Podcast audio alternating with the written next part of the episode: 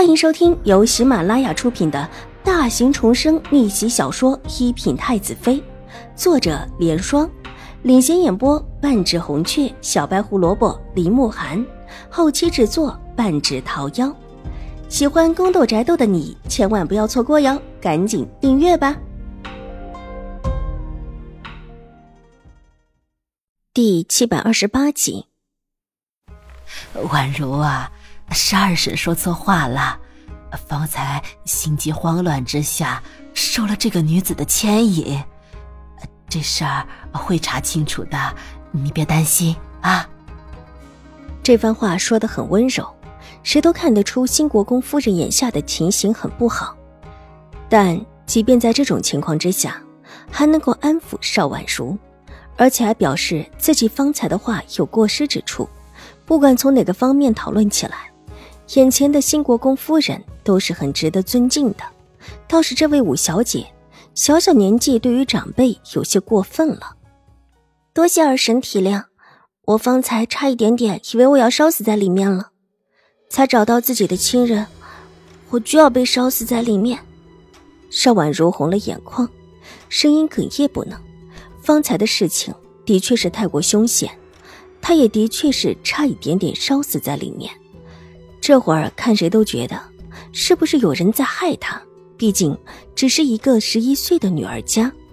这么一想，族老们都觉得，他方才失言直指新国公夫人也是情有可原的。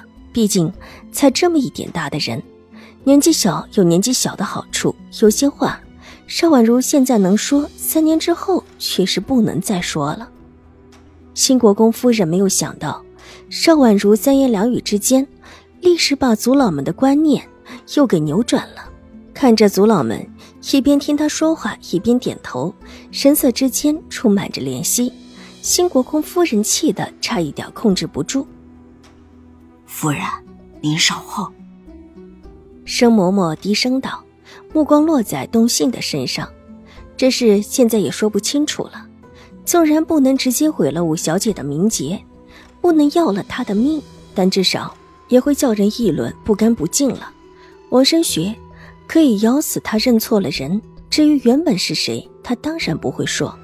不说，瑞安大长公主就不能插手；但是不说，大家又都看得明白。族老们这么多，传出去的话可不会好听。新国公夫人点了点头。今天这事还没完，但下一刻，她脸上强撑出来的平静僵硬了。大长公主。奴婢认识这个人。玉洁的声音在屋内特别的清楚。新国公夫人一把抓住申嬷嬷的手，身子微微的有一些颤抖。夫人，就算是查出来，跟我们也有关，表少爷不会说出是您的。申嬷嬷也觉得不好，但这会儿不得不安抚新国公夫人，压低了声音道：“这是谁？”这丫头是宁府的二小姐身边的丫鬟，宁府的二小姐和王公子关系密切，很是不一般。之前我们小姐在秦府的时候，因为大小姐的事情查过宁府的事情，知道宁府有两位小姐，大小姐和永康伯世子关系很好，二小姐和王公子关系很好，这是整个宁府周边的店家都知道事情。玉洁指着东信，大声的指正道：“方才他已经得了小姐的暗示。”让他把东信的身份说出来。玉洁的确是知道东信的，这还是之前邵婉如让他去查的时候查清楚的。方才说的一番话，也是他真正查来的，都有据可查。当时那种情况之下，因为秦玉茹的关系，去查宁府也说得过去。狄言和宁采仙的事情，算起来。也是京中的一件大丑闻，而且还是连续的丑闻。京中几乎没有人不知道的。先是秦玉茹大闹宁府，之后又有宁采仙陷害秦玉茹，让人败坏秦玉茹的名节；又有宁采仙跪在秦府门口求着狄言为妾，之后更是被强势的送入衙门。最后宁采仙死了，狄言依旧跟秦玉茹在一起。听闻狄言对秦玉茹还真是痴心一片，即便发生了秦玉茹勾搭成王的事情之后，这位永康伯府世子还一心一意的求娶。听说这婚期都提前了，当然也有人觉得狄言真的是奇蠢无比。这头上也不知道已经戴了多少顶绿帽子，居然还戴得这么的严护，也不怕天热捂出汗来。而这汗当然也是绿的。狄言和宁采仙当时是不干不净的关系，那位二小姐呢？看这情形，和王申学同样也是不干不净的关系了。有认识宁府主人的，都不由得摇了摇头。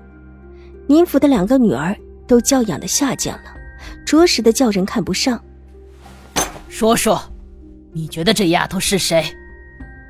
治安大长公主的目光转向了目瞪口呆的王申学，厉声喝道：“我，我以为是，是宁府的二小姐。”王申学满头大汗，却不得不这样说。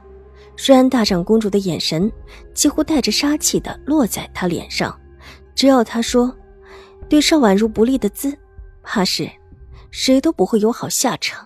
原本还觉得二舅母是自己的依仗，但这会儿看到同样脸色苍白、微微还有一些哆哆嗦嗦的新国公夫人，王申学觉得很绝望，不得不把宁雪清给推出来。